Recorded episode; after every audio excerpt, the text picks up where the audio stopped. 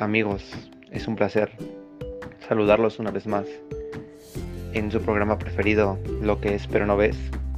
Tengo el placer, la satisfacción y el honor de compartir mesa el día de hoy con mis compañeros Alexis, Neftalí, Jesús y Fernando, los cuales vamos a tocar temas de relevancia, relevancia ah, hacia la sociedad y hacia nuestra política mexicana quizás son hechos que, que vemos, que creemos saber, sin embargo, tienen mucho que o ocultan muchas cosas. Es un placer que nos acompañen y es hora de comenzar.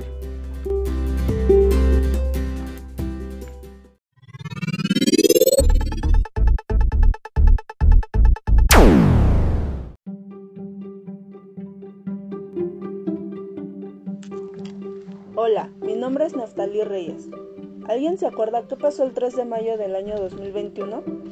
Por si no, aquí les tenemos un pequeño recordatorio.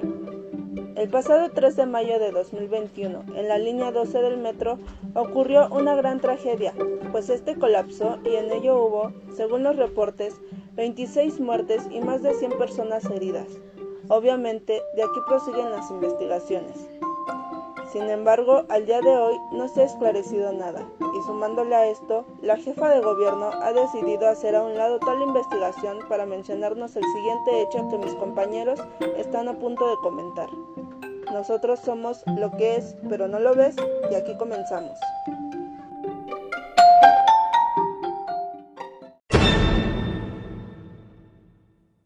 Tal y como lo dice Neftali, hay evidencias claras, fallas en construcción, deficiencias en las soldaduras, en, también en los pernos, y es lo que posiblemente causó pues el despolome. Sin embargo, no se tiene claro pues qué fue lo que pasó, o al menos eso es lo que nos dicen o nos han hecho creer. Le dan vueltas y vueltas.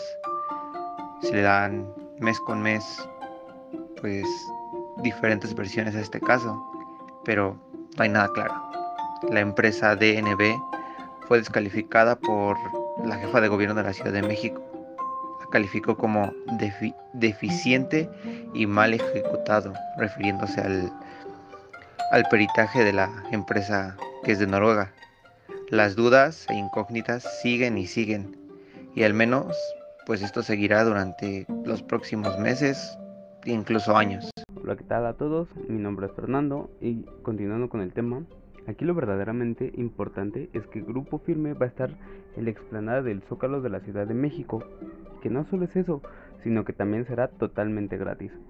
Y claro, que hay acreditación aquí, ya que no solo será para la gente, sino que también habrán huéspedes distinguidos de la jefatura de gobierno, ya que la banda Grupo Firme fue llamada para presentarse en la ciudad por la mismísima jefa de gobierno Claudia Sheinbaum para recordar que todas, nuestras, que todas sus presentaciones fueron aborratadas y que la demanda por deleitarnos con sus melodías pues es mucha. Así que hay que aprovechar este regalo por parte de la jefatura de gobierno de la Ciudad de México e ir a ver a la banda del momento, la cual rompe estereotipos machistas y promueve la inclusión, como lo dijo Sheinbaum. Ya que es mejor que solo ver los peritajes o las investigaciones o los nuevos auditores sobre el derrumbe de la línea 12 del metro y pues ya habrá tiempo para hacerlo, ¿verdad? Quizá en uno o dos periodos de gobierno después. Bueno, continuamos con mi compañero Jesús. Así es, Fernando. Lamentablemente, el suceso ocurrido hace un año sigue sin tener un veredicto y lo peor del caso es que esto se quiere ocultar bajo actos tan burdos como el espectáculo de una banda regional mexicana, como lo es Grupo Firme.